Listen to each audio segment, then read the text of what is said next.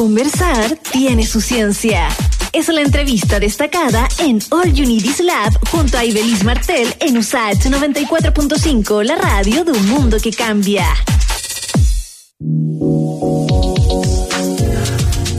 Les adelantaba al comienzo del programa que con la pandemia, el confinamiento y el teletrabajo nos hemos visto fuertemente expuestos al uso de las pantallas. Hoy queremos saber cómo esto puede impactar nuestra visión y cómo darnos cuenta y para eso ya estamos en contacto con Nelson Merchan, contactólogo Professional Education Manager de Hub de Johnson Johnson Vision Care, con quien nos contactamos desde México para saber cómo debemos prevenir este tipo de complicaciones con nuestra visión y si efectivamente el largo uso de las pantallas está afectando nuestra visión. ¿Cómo está Nelson?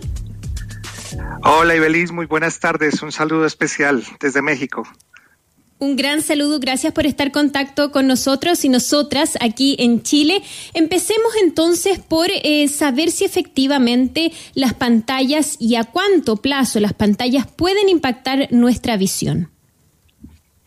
Bueno, te voy a explicar rápidamente. Sí, efectivamente se está presentando mayores consultas por el uso extremo de, del computador y se está de hecho llamando síndrome visual digital, pero esto tiene mucho que ver no por el computador mismo, sino porque nosotros nos estamos acostumbrando a este trabajo de visión cercana, a no tener como una higiene adecuada de estar descansando en ciertos periodos, por lo menos la recomendación es cada 20 minutos descansar, mirar a lo lejos, como para normalizar un poco este trabajo en visión próxima tan demandante. Sin embargo, es muy importante que eh, sepamos si tenemos o no un defecto visual de base, porque pues empezamos a trabajar en el computador, nunca hemos ido a un examen visual o hace mucho no vamos a un examen visual y ya empezamos a sentir como cansancio, sueño, ardor, ojo rojo y le echamos la culpa al pobre computador y resulta que eh, hay de fondo un problema de salud que no estamos atendiendo. Entonces, pues la invitación es que primero sepamos si tenemos o no un problema visual que que no hemos corregido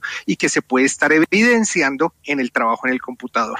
Entonces, eh, se llama síndrome visual digital y, la verdad sí sería muy, muy serio eh, cuando se, se, se complica, cuando incluye además de mucho trabajo en el computador, que parpadeamos menos cuando estamos leyendo, chateando, haciendo tareas de visión próxima y además estamos con un ambiente no adecuado, ¿no? No hay buena ventilación, no hay buena iluminación y no estamos corregidos. Entonces, eh, sí es evidente que hay un síndrome visual, pero no, la culpa no es toda del computador. Tenemos que entender un poco el ambiente en que estamos trabajando.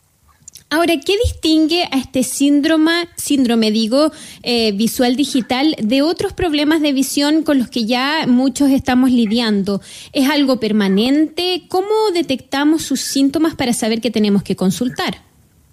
Mira, hoy en día tenemos que ser muy conscientes que las condiciones de trabajo están cambiando. Entonces, eh, tenemos que estar en esta nueva normalidad, siempre teniendo muy presente que sí tenemos una muy buena, una muy buena calidad de lágrima, que estamos parpadeando de forma normal, de forma completa, que no tenemos problemas visuales no corregidos. Ya sabemos que si en casa papá o mamá tienen un problema de mala visión, seguramente nosotros por herencia también lo tenemos, igual con nuestros hijos.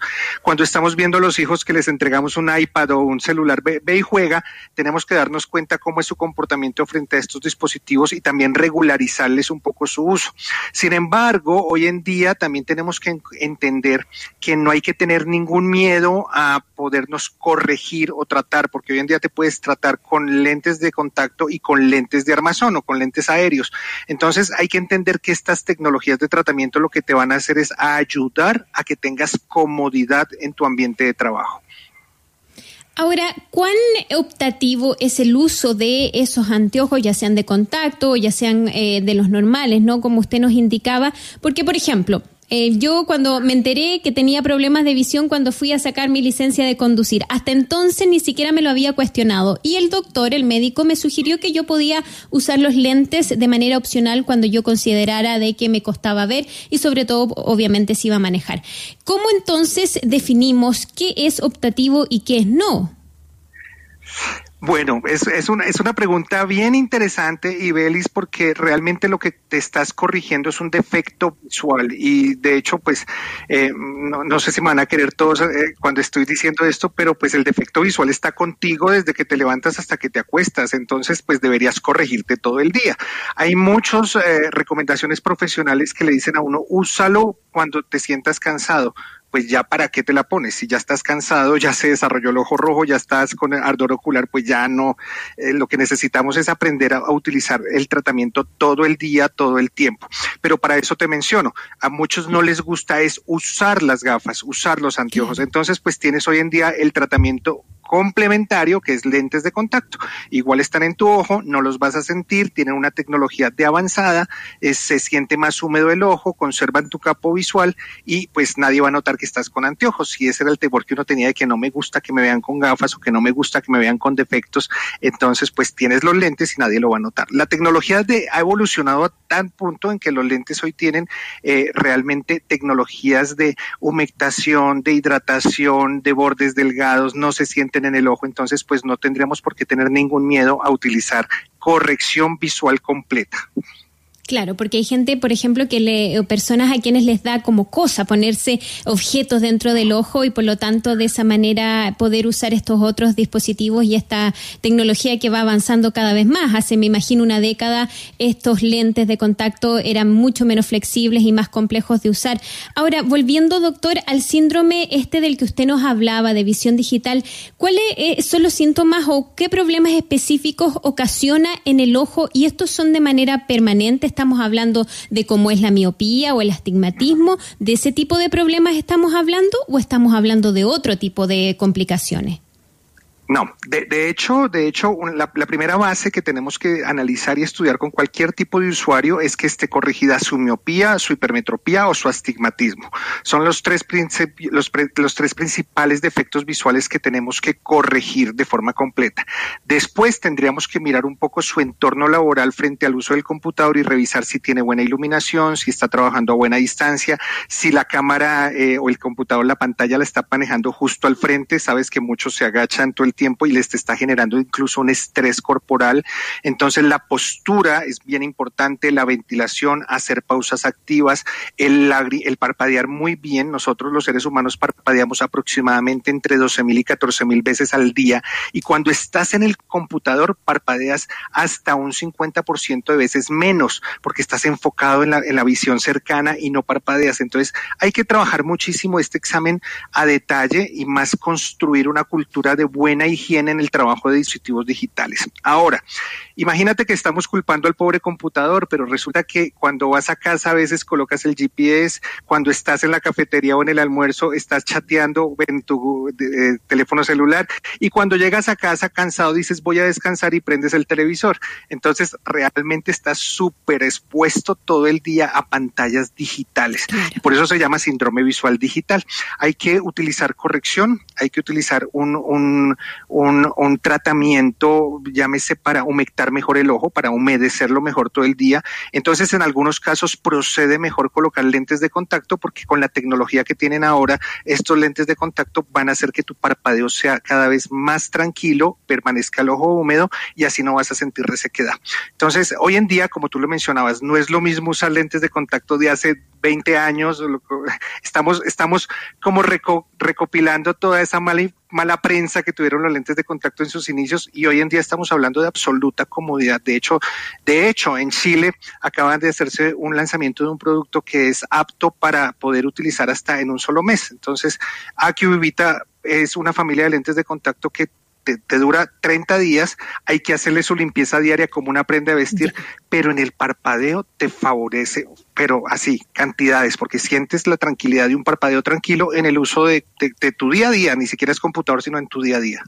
Ahora, doctor, por ejemplo, en términos de resequedad del ojo, ¿qué precauciones hay que tener al momento de elegir las gotitas con las que uno humecta sus ojos? ¿Cuál es la diferencia entre las distintas gotas que uno puede encontrar en el mercado y, eh, por ejemplo, la distinción con las lágrimas artificiales? ¿En qué tiene que fijarse uno? Porque eh, es fácil llegar y aplicarse algo en el ojo cuando uno ve sus ojos rojos. Entonces, aquí hay que poner atención y cuidado.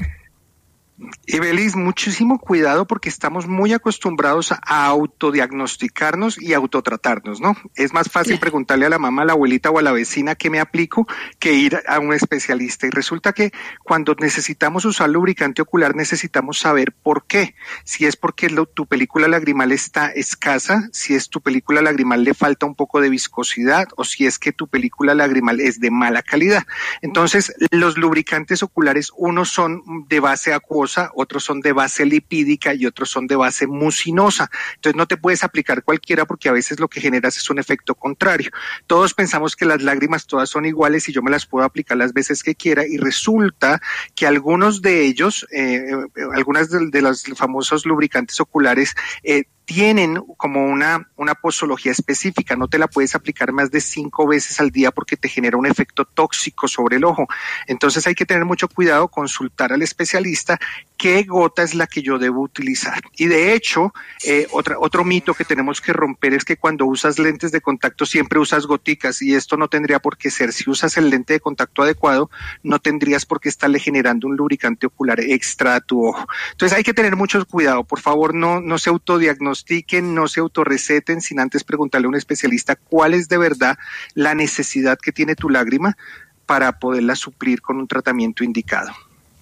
¿Y cómo hacemos quienes, por ejemplo, yo no puedo usar lentes de contacto porque se me ponen los ojos rojos inmediatamente, eh, producto de la sequedad de mis ojos? Eh, ¿Qué alternativas tenemos las personas que por alguna razón no podemos lidiar con los lentes de contacto? ¿Cómo lo hacemos y qué precauciones hay que tener?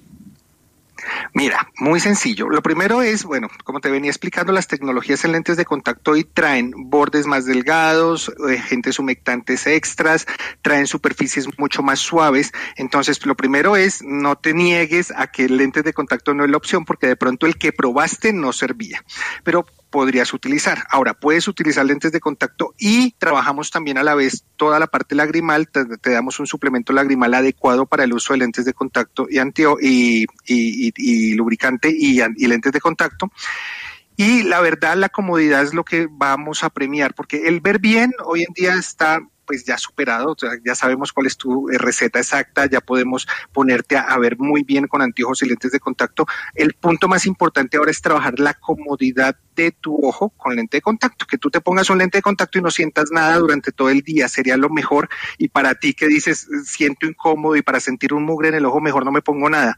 Las tecnologías hoy nos han llevado a esto, a que desarrolles realmente comodidad con el uso de lentes de contacto. Sí y solo yo he Probado mucho, he probado muchas alternativas créame doctor, y hasta y, por más que me gustaban los lentes de contacto, porque realmente me los sentía muy cómodo, eh, lamentablemente no hubo opción. Pero avanzando en eso, doctor, ¿cuáles son las enfermedades, las complicaciones más importantes que hay entre la población eh, respecto a los problemas de visión? ¿Con qué frecuentemente se encuentran ustedes los médicos cuando los pacientes van a consultarles? ¿Qué es lo más frecuente? ¿Qué patologías son las más comunes?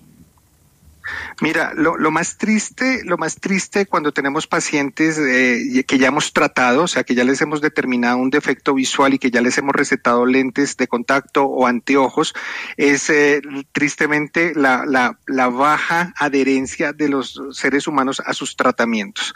Se nos pierden. O sea, dicen, yo uso gafas hace 10 años y cuando volviste a un examen, hace 10 años.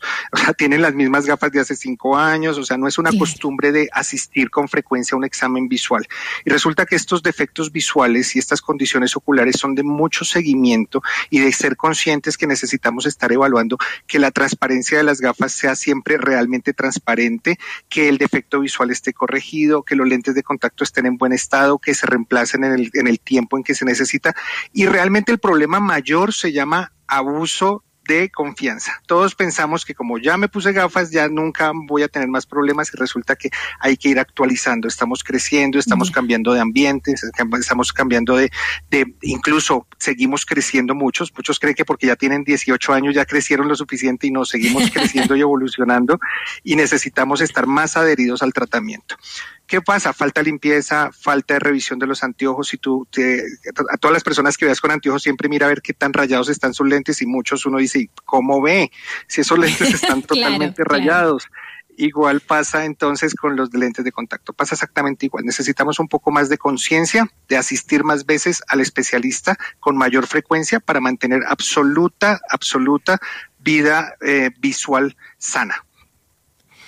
Y por último, eh, doctor Merchan, con quien estamos conversando desde México, quien es contactólogo, Professional Education Manager de Johnson Johnson Vision Care. ¿Cuáles son las recomendaciones entonces que usted nos deja y nos da para poder enfrentar de buena manera, para poder hacer que nuestros ojos nos duren esta vida al estar constantemente en el computador? ¿Cada cuánto tenemos que tomar recreos, hacer breaks?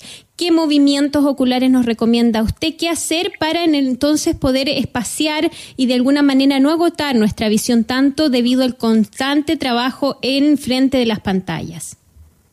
Excelente. Mira, primero, conciencia de defecto visual así sea niño, el que tiene cerca, hay que saber si tiene un defecto visual o no. No porque sea niño no se puede corregir.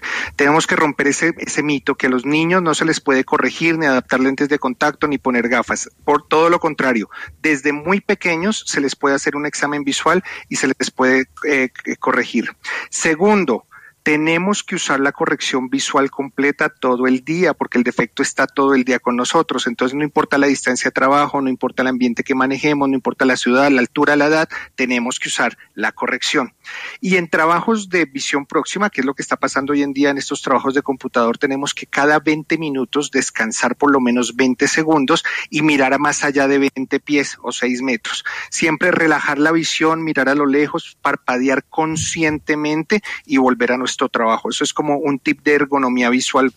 Otra cosa también muy importante es, por favor, revisen su postura en el computador, porque tenemos que tener pies sobre el, sobre el piso, brazos cómodamente sobre una mesa, la altura de la pantalla tiene que estar directa a los ojos, no, eh, no, no, no eh, jorobarnos, como se dice, no agacharnos a la pantalla ni al teclado, sino mantener una, una postura que nos relaje. Y por ende, pues no nos, no nos abandonen, que los especialistas en la visión los estamos esperando y nuestra labor es cuidarles y acompañarles en su tratamiento toda la vida. Así es. Le queremos agradecer entonces al doctor Nelson Mechan, contactólogo, quien nos ha dado todas estas recomendaciones para tener una visión sana y cuidarnos, especialmente en esta época de pandemia donde nos hemos visto tan expuestos y expuestas a las pantallas. Que tenga un bonito fin de semana. Chao, chao. Un abrazo y feliz. Gracias a ustedes.